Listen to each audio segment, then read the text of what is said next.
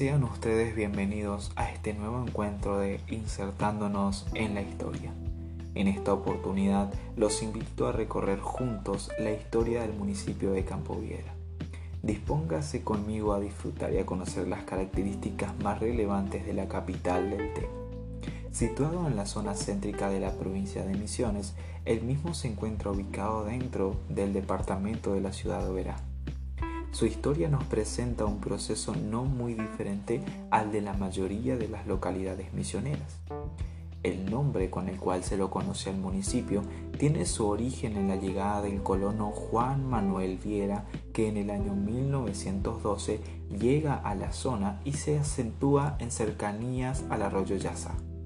Seguidamente nos remontamos al año 1922 en ese entonces la presidencia de nuestro país Argentina estaba al mando de Marcelo Tocuarto de Alvear. La conocida UCR, Unión Cívica Radical, ya llevaba seis años al frente del gobierno nacional, con un sistema productivo agroexportador en vigencia, el cual buscaba el máximo desarrollo productivo de, de materias primas, entre ellas semillas, cereales, madera, cuero y carne vacuna. Nuestro territorio contaba con una vasta disponibilidad de, tierras fértiles para ser trabajadas y explotadas. El número de pobladores en Misiones, que en ese entonces y desde 1881 llevaba el nombre de Territorio Nacional de Misiones, era sumamente reducido. Por esta razón, se comenzaron a implementar políticas migratorias que buscaban promocionar las las vastas y ricas tierras misioneras a inmigrantes de países vecinos, así como también de otros continentes. Notamos en este periodo el paso de las llamadas migraciones oficiales y las migraciones privadas. En las primeras, que va desde 1897 a 1937, se ofrecían parcelas de 25 hectáreas. En la segunda, que va desde el periodo de 1919 a 1940, el número se elevaba hasta 50 hectáreas. En este periodo comienzan a formarse diversas poblaciones o poblados en cercanías a Oberá. Estos son los que hoy conocemos como Mártires, Campo Ramón, La Ica y por supuesto Campo Vieja. A partir de la llegada de estos inmigrantes que predominantemente fueron rusos, polacos, alemanes, suizos e italianos, se comienzan a desarrollar la producción agraria familiar. Era común en ese entonces, como también en las siguientes décadas, encontrarse con familias muy numerosas. Dada la escasez de mano de obra, era primordial que toda la familia se involucrara en el negocio. La producción predominaba en los productos perennes tales como yerba mate, tabaco, tung y por supuesto el té, el cual se convertirá en el producto principal de la zona con la creación y desarrollo sorprendente que tuvo el emprendimiento de Francisco Kumlit y su esposa.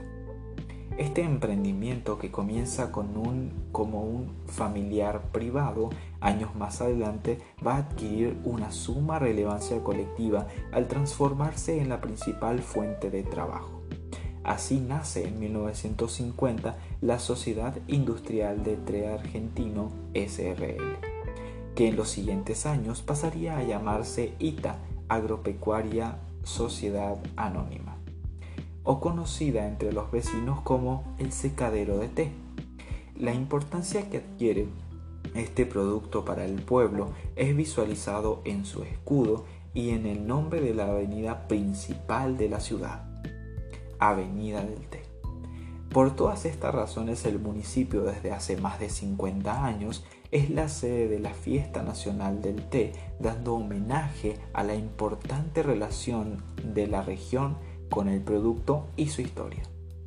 En el año 1943 se crea la primera comisión de fomento de Campo Viera y ya en el año 1957 se fundaría como municipio. Actualmente la producción principal continúa girando en torno a estos productos perennes anteriormente mencionados, agregándose algunos otros como la crianza de peces, frutas, verduras y madera. Según el último censo realizado en el año 2010, el municipio cuenta con una población aproximada de 10.000 habitantes. A su vez cuenta con la existencia de 10 instituciones de educación primaria, entre ellas jardín y preescolares, así como también 4 instituciones de educación secundaria. El actual intendente es Germán Burger, un conocido empresario maderero de la zona que asumió tras derrotar en las últimas elecciones a Juan Carlos Ríos, quien estuvo en el mandato durante cinco reelecciones consecutivas. Hasta acá nuestro recorrido del día de hoy. Espero hayan disfrutado tanto como yo de conocer el trasfondo histórico detrás de este hermoso lugar. Nos encontramos en una próxima oportunidad.